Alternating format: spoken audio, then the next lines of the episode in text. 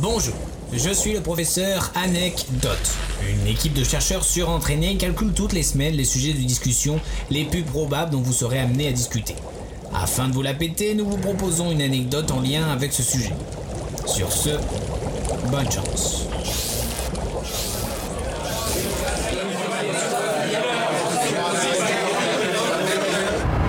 Euh, en parlant de ça, vous savez que la Joconde a déjà été volée?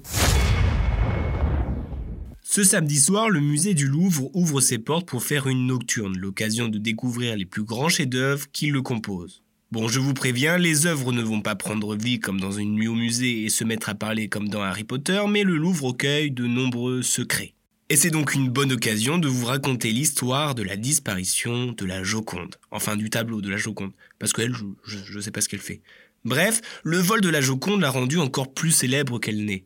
Embarquez alors avec moi dans cette machine à remonter le temps et revenons le 22 août 1911. C'était un lundi, fameux jour où les artistes viennent recopier les tableaux, et c'est là que le peintre Louis Béroux remarque que l'emplacement de la Joconde est vide.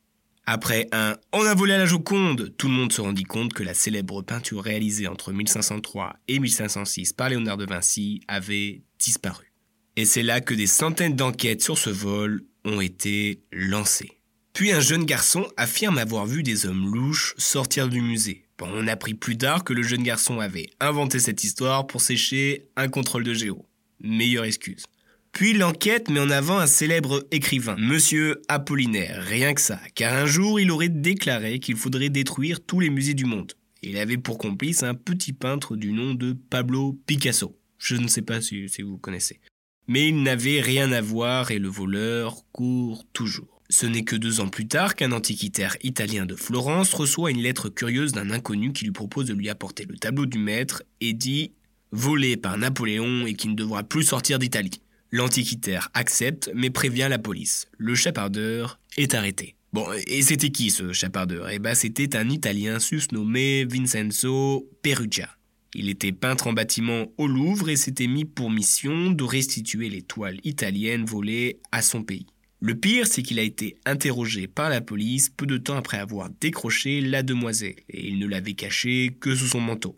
Il était vraiment sous leurs yeux.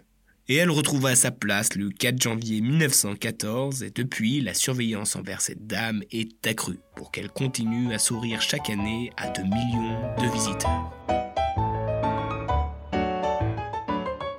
Bien joué, trou de. Merci, sœur.